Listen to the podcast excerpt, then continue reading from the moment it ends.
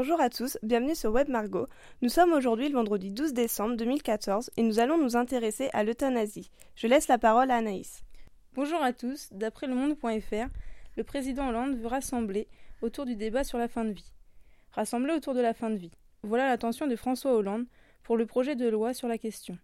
Je, je souhaite que ce texte puisse être élaboré sans polémique, sans division et simplement dans l'idée qu'un cheminement est possible pour rassembler toute la société, a-t-il déclaré le mardi 14 janvier 2014, rappelant que des cas douloureux viennent de marquer l'actualité.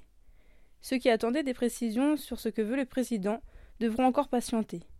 Il s'est contenté d'énoncer son souhait de permettre à toute personne majeure, atteinte d'une maladie incurable provoquant une souffrance psychologique, physique insupportable et qui ne peut être apaisée, de pouvoir demander dans des conditions strictes une assistance médicalisée pour déterminer sa vie dans la dignité.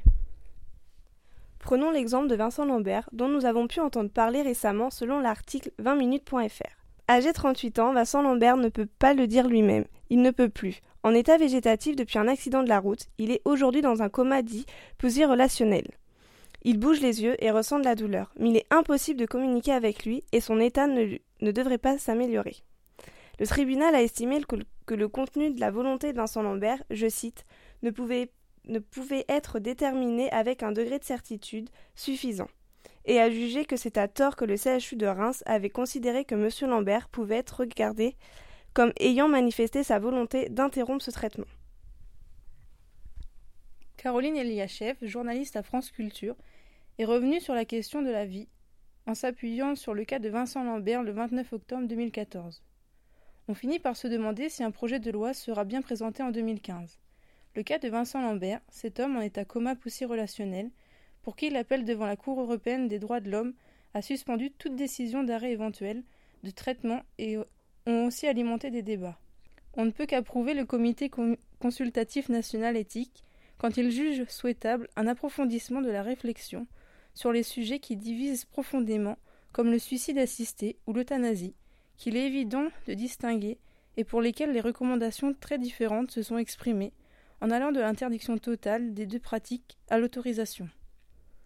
La commission de réflexion sur la fin de vie révèle que les personnes malades en fin de vie, éprouvant pour la plupart soit le sentiment d'être soumis à une médecine qui privilégie la performance technique au détriment de l'attention qui devrait leur être, portée, soit d'être purement et simplement abandonnés.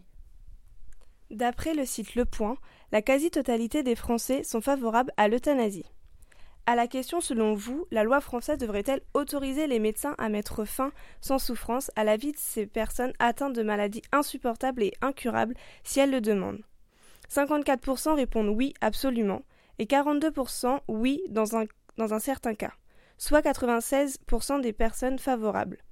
Annoncé à plusieurs reprises, un projet de loi sur la fin de vie pourrait être déposé au Parlement autour du mois de mars 2015, selon des sources politiques.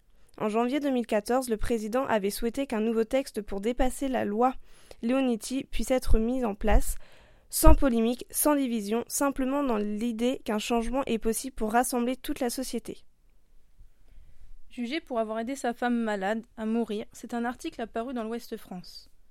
En ce mardi 25 novembre 2014, le procès de Jean Mercier débutait devant le tribunal correctionnel à Saint-Étienne. Pour remonter les faits, en novembre, cet homme avait 87 ans et avait aidé sa femme, atteinte d'une ostéoporose invalidante, à mettre fin à ses jours à leur domicile. Celui-ci ne l'a pas tué de ses propres mains. Il avait déposé des médicaments dans la main de son épouse avant de lui donner un verre d'eau. Pour lui, cela était un geste d'amour, mais, pas pour la justice. Après deux ans et demi d'instruction, il comparait pour non-assistance à personne en danger. Monsieur Michael Boulet, son avocat, compte saisir le Conseil constitutionnel pour mettre fin aux poursuites. En revanche, d'après l'Ouest France, même les hommes politiques, notamment l'ancien ministre de la Santé Bernard Kouchner, est contre l'euthanasie. Fin de vie, Bernard Kouchner veut maintenir le mot euthanasie. Bernard Kouchner était interrogé par France Inter au lendemain de l'acquittement de l'urgentiste Nicolas Bonnemaison, accusé d'avoir abrégé les jours de sept patients en phase terminale. L'ancien ministre de la Santé a demandé jeudi 26 juin 2014 que le mot euthanasie ne soit plus utilisé. Voici ses raisons. N'employons plus jamais le mot euthanasie, va-t-il lancer le 26 juin 2014. D'abord, il y a nazi dedans, ce qui n'est pas gentil, et puis on a tout de suite l'impression qu'on a une agression. Vous voyez, qu'on va forcer les gens comme le mot ingérence. Pour Bernard Kouchner, il faut employer des mots qui sont doux. La fin de vie doit être quelque chose que l'on partage avec les siens et qui est un témoignage d'amour, plus que de la brutalité. Je déteste le mot euthanasie, ce n'est pas loin du mot ingérence, avait-il déjà dit le 20 juin en témoignant devant la cour d'assises de Pau. Pourtant, l'euthanasie a des racines grecques qui signifient bonne mort. C'est un débat loin d'être fini, de nouvelles discussions, de propositions sont en cours concernant la loi Leonetti. Ce sujet reste toujours autant tabou. Nous vous remercions et nous espérons vous avoir éclairé sur ce sujet. Nous vous souhaitons une bonne journée et à demain. C'était Chloé et Anaïs pour Web Margot.